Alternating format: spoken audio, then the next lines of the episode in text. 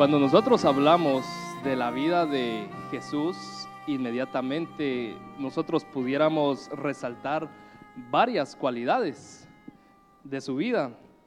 Por ejemplo, lo que podemos pensar rápidamente, eh, fue un hombre, un varón recto, ah, perfecto, apartado.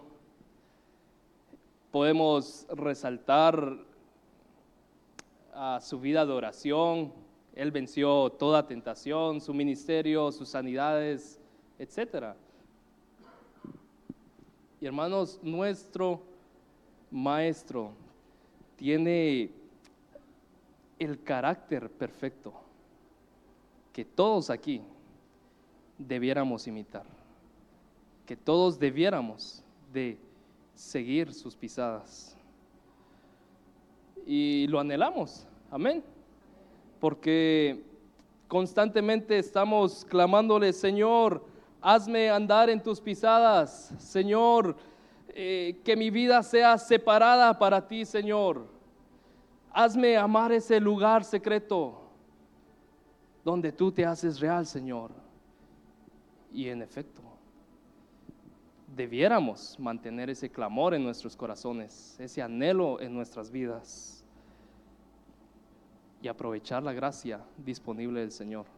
Aprovechar el tiempo de su visitación, porque es ahí donde el Señor nos transforma, hermanos. Es ahí en el tiempo de su visitación donde ah, el Señor forma su carácter en nosotros. Amén. Pero yo quisiera ver con ustedes algunos aspectos a resaltar de la vida de nuestro Señor que pareciera que no le damos mucha importancia en nuestro caminar. Pero que si lo hacemos, vamos a recibir gracia para crecer en el Señor, para avanzar en el Señor y dar el fruto que Él quiere que demos. Por favor, acompáñenme al libro de Filipenses.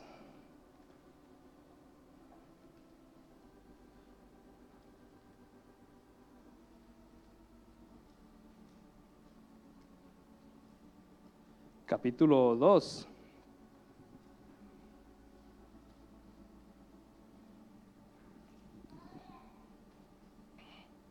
Esta iglesia de los filipenses era una iglesia eh, muy preciosa y Pablo aquí en el verso 5 les aconseja, ah, les anima.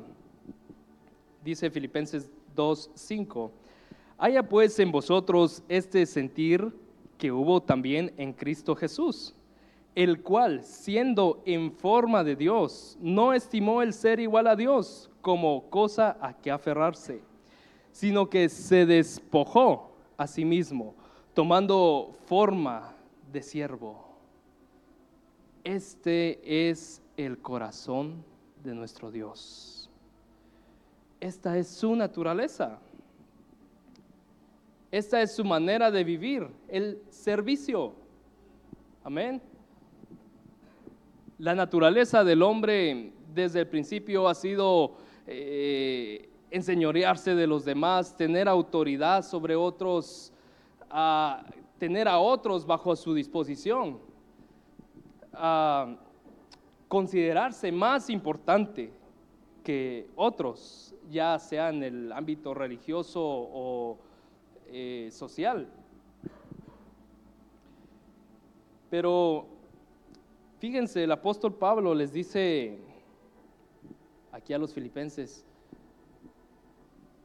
haya este sentir en ustedes que hubo en Cristo Jesús, el cual tomó forma de siervo. ¿Y, por qué les dice esto? Bueno, en el verso 3 leemos, él les dice, nada hagáis por contienda o por vanagloria, antes bien con humildad, estimando cada uno a los demás como superiores a él mismo, no mirando cada uno por lo suyo propio, sino cada cual también por los, de los, por los otros. En otras palabras, Pablo le está diciendo, eh, no hagan las cosas por contienda o por rivalidad o por vanagloria, como decimos en Guatemala, ¿verdad, hermano José? Eh, cuando a alguien le gusta ser visto, ah, este le gusta echarse su paquete, ¿verdad? Pablo les dice, eh, ¿verdad? No hagan las cosas por rivalidad, por contienda. ¿Por qué compiten entre ustedes mismos? ¿Por qué se creen más que otros? Hagan las cosas con humildad, no creyéndose más que otros. No podríamos parafrasearlo diciendo, no jalen solo para su lado, entréguense por otros. No sé si aquí existe lo que es el asadón. ¿Sí? ¿Verdad? No seamos asadones. ok, eh, el, el, asadón es un instrumento o una herramienta de agricultura. Uh, el campesino lo usa para jalar la tierra. ¿sí? Por eso, no sé si aquí se usa ese término, pero en Guatemala decimos, no seas asadón vos, ¿verdad? O sea, no jales solo para tu lado. Y aquí Pablo dice, haya pues este sentir en eh, que hubo también en Cristo Jesús, haya este sentir en ustedes, el cual tomó forma de siervo. Imiten al Señor que siendo en forma de Dios no estimó el ser igual a Dios, no se aferró, antes bien se vació de toda su divinidad. Hermanos, él gozaba de aquella íntima comunión con el Padre, pero dice el apóstol, él no lo estimó, sino que se entregó por nosotros. Y quiero ver un ejemplo del servicio del Señor. Recuerdan en Juan 13, el Señor estaba viviendo eh, la última semana de su vida antes de la crucifixión, antes de sus padecimientos y como hemos aprendido, esta última semana nos muestra la belleza del carácter del Cordero.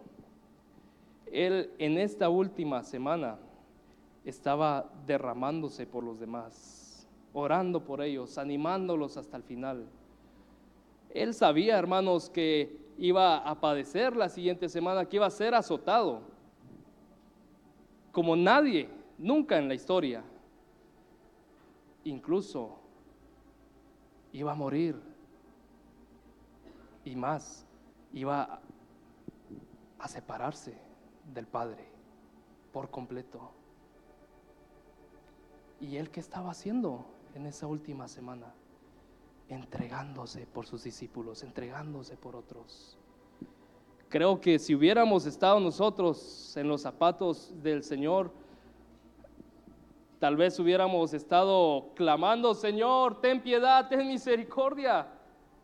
Señor, yo he sido un cristiano fiel. hermanos, oren por mí, voy a padecer, ¿verdad? Pero no, nuestro Señor estaba derramándose por ellos, afirmando sus enseñanzas, animándolos hasta el final. A Pedro le dijo, Pedro, he orado por ti para que tu fe no falte. Cristo pasó estos últimos días dándoles enseñanzas, eh, completamente entregado a ellos, sin pensar en sí mismo.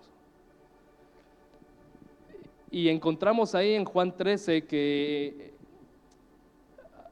el Señor lava los pies de sus discípulos.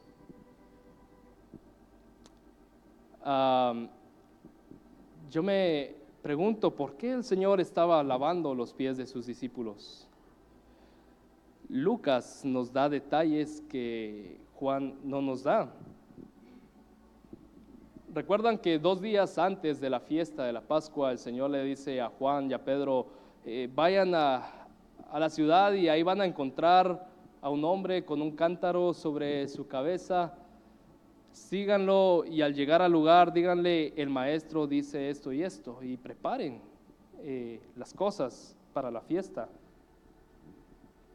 Después seguramente el Señor llega con sus discípulos y por eso entendemos que ellos estaban aquí en Juan 13 en la última cena y el Señor comienza a lavar los pies de sus discípulos, pero hermanos, recordamos a través de la historia que cuando alguien iba a visitar a, una casa, eh, siempre había otra persona con una tinaja de agua para lavarle los pies. ¿Y será que en esta oportunidad eh, no había quien le lavara los pies a todos ellos? ¿Por qué el Señor comenzó a lavar los pies de sus discípulos? En Lucas 22, 24 nos dice que hubo una discusión entre ellos, ahí en la cena. Hubo una discusión entre ellos sobre quién iba a ser el más grande, el más importante. Y entonces ahí seguramente el Señor comienza a lavar los pies de sus discípulos y les dice, los reyes de las naciones se enseñorean de ellas y los que sobre ellas tienen autoridad son llamados bienhechores, mas no así vosotros sino sea el mayor entre vosotros como el más joven y el que dirige como el que sirve. No será así entre ustedes. Al contrario, el más importante entre ustedes debe portarse como si fuera el último y el que manda como si fuera el que sirve. Ah, ¿Cómo nos cuesta a veces tomar una actitud de estas, verdad, hermanos? cuando se nos da un cargo, ya sea aquí en la iglesia o en el trabajo, eso siempre está en el corazón del hombre. Pero hermanos, que nosotros tengamos la actitud correcta cuando tengamos algún cargo. Amén. El Señor les dice, ejemplo os he dado. Ustedes me llaman Señor y bien lo soy, pero ejemplo os he dado. Entréguense unos por otros. Y en otro pasaje el Señor dice en Mateo 20, 25, como el Hijo del Hombre no vino para ser servido, sino para servir y para dar su vida en rescate por muchos.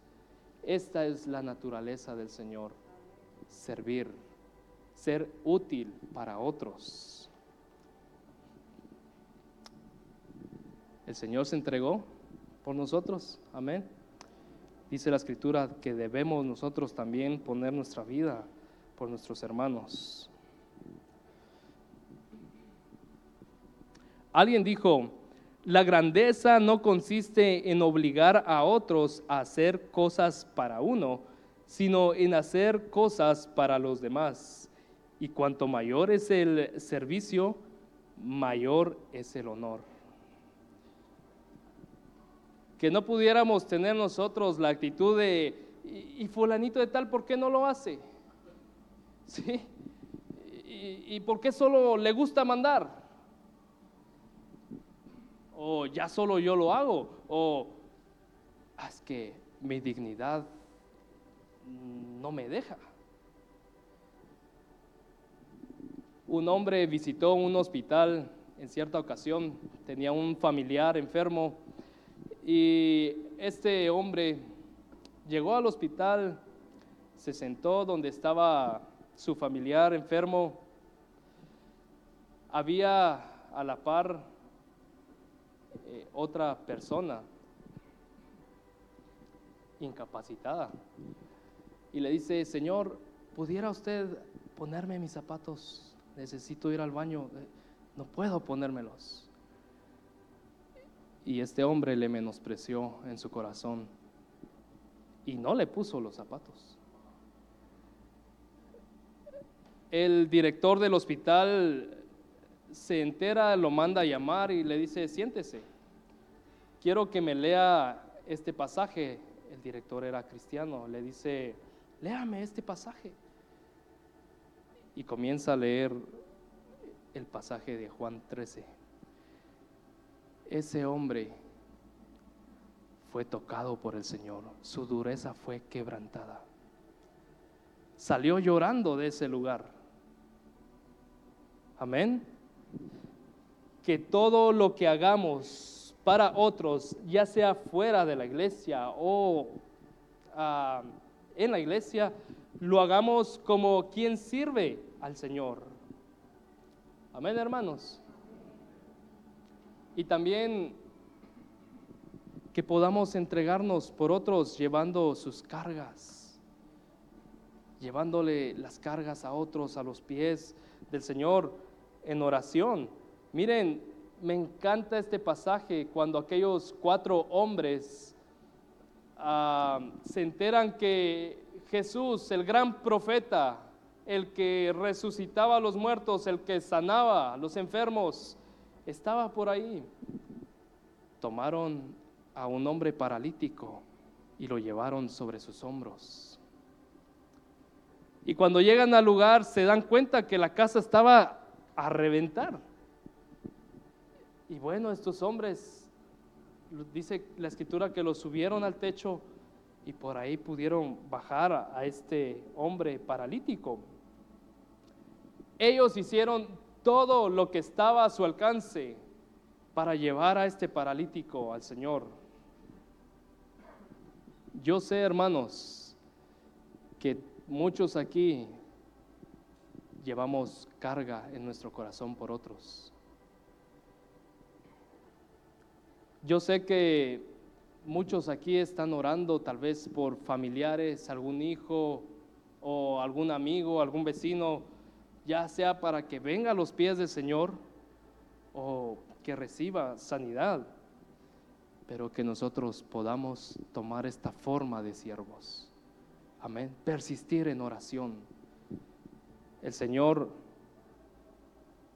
no tarda, hermanos.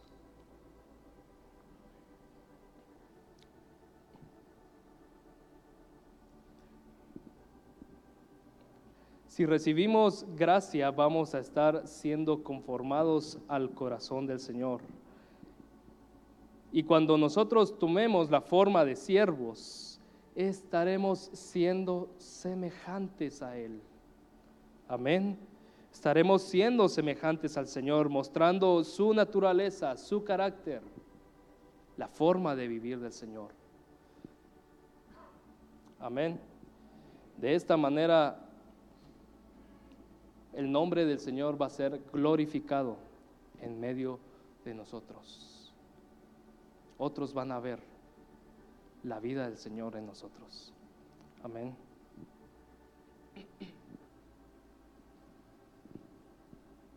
Otra característica de el Señor Jesucristo que quiero resaltar en esta noche es que Él tenía el cuidado de los pobres. Cuando Satanás entró en Judas, el Señor le dice, lo que vas a hacer, hazlo más pronto. Y dice que Judas salió. Pero los discípulos, ¿qué fue lo que pensaron? ¿Recuerdan?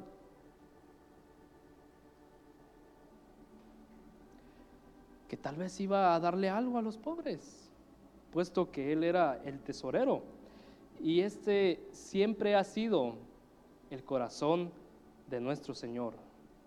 Cuando Moisés eh, o el Señor a través de Moisés estaba dándoles eh, los lineamientos al pueblo cuando iban a entrar a poseer la tierra prometida,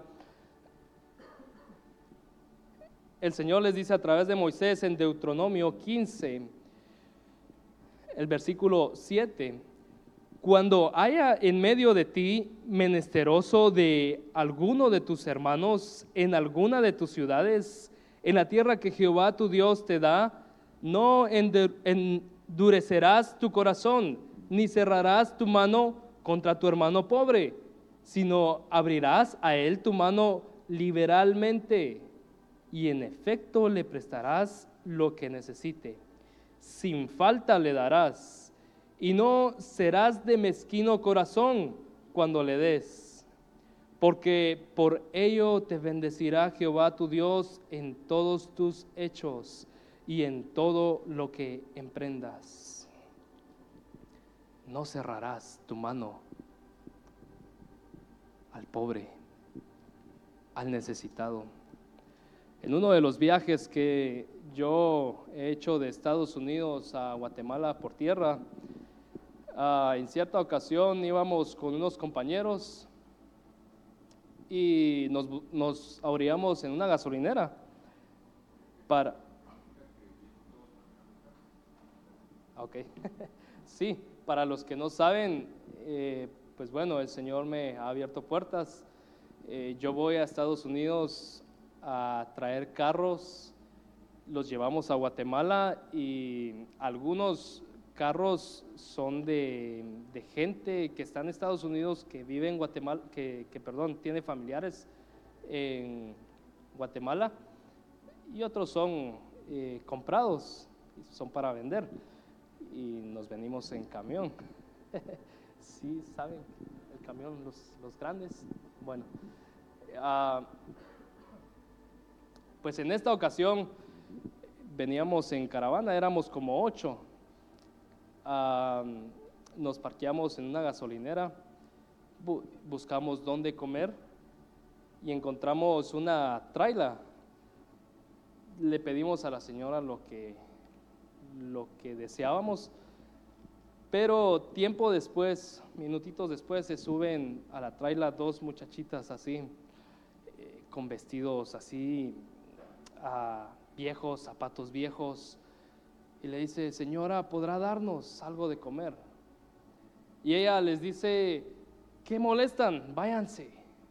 Así, hermanos, ¿qué molestan? Y la sacó. Pero hubo un hombre ahí. Le dijo, señora, dele esto y esto y esto, yo lo voy a pagar. Y la señora ah, todavía de mala gana le, sirvió a las muchachitas. Pero la actitud de ese hombre tuvo un efecto en nuestros corazones que al final la mayoría pasamos bendiciendo a, a estas muchachitas. Pero pudiera ser que esta fuera nuestra actitud, hermanos, cerrar nuestra mano contra el pobre. Dice eh, Proverbios 28, 27, el que da al pobre no tendrá pobreza, mas el que aparta sus ojos tendrá muchas maldiciones.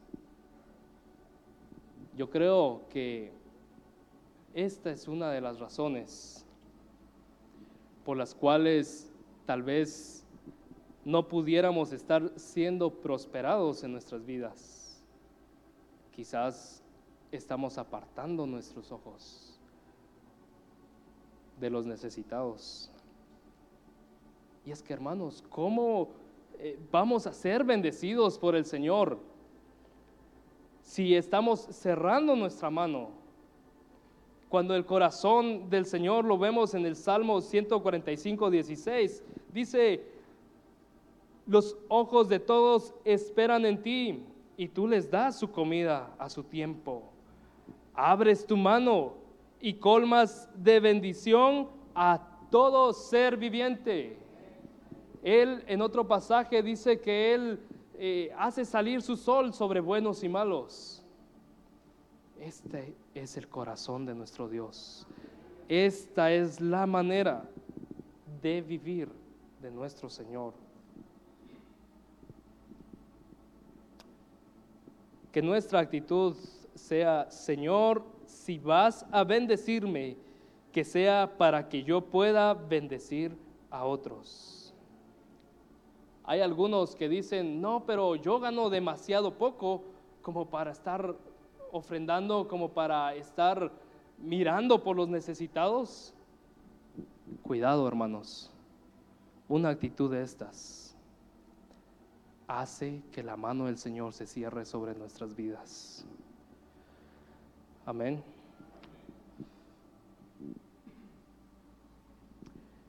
Y esta verdad estaba en el corazón de los apóstoles, aquellos que caminaron cerca del Señor, los que fueron enseñados por el Señor. Recuerdan en Gálatas 2 lo que Pablo dice. Bueno, eh, Pablo tenía que subir a Jerusalén porque habían ciertas cuestiones que algunos decían que los gentiles tenían que ah, cumplir la circuncisión. Y bueno, llegan a un acuerdo. Hay cuatro cosas que les eh, encargaron que los gentiles debían de procurar hacer o apartarse más bien. Pero dice que cuando le estrechan la mano de compañerismo, le dicen, oye Pablo, acuérdate de los pobres. Y dice el apóstol, y esto procuré hacer con diligencia. Amén. Y esto procuré hacer con diligencia. Señor, si tú vas a bendecirme, que sea para que yo pueda bendecir a otros. Hubo un hombre muy importante en Israel. Le dijo, maestro bueno, ¿qué debo hacer para heredar el reino? Bueno, ya lo sabes. No matarás, no hurtarás, no hablarás falso testimonio. Maestro, pero si esto lo he hecho desde mi juventud. El Señor, oyendo esto, le dice, aún te falta una cosa. Vende todo lo que tienes y dalo a los pobres, y tendrás tesoro en el cielo. Y ven y sígueme. El hombre entristecido se fue porque ahí estaba puesto su corazón. Una pregunta. ¿Aún te falta una cosa, hermano? ¿Aún te falta una cosa? Oh Espíritu de Dios, escudriña nuestro corazón. Señor, no, no, no queremos cerrar nuestra mano al pobre, al necesitado. No queremos apartar, Señor, nuestros ojos. Que este sea nuestro clamor, amados hermanos. El apóstol Juan, otro hombre que caminó con el Señor él fue enseñado por el Señor. En, primera de Juan 3, 17 les dice, pero el que tiene bienes de este mundo y ve a su hermano tener necesidad y cierra contra él su corazón, ¿cómo mora el amor de Dios en él? Hijitos míos, no amemos de palabra ni de lengua, sino de hecho y en verdad. No amemos de palabra ni de lengua, sino de hecho y en verdad. Hermanos, estos dos aspectos pudiéramos resumirlos en llegar a tener amor los unos por los otros. ¿Cuánto estamos nosotros dispuestos a entregarnos por otros, a servirle a otros? ¿Cuánto estamos nosotros dispuestos a no exigir nuestros derechos?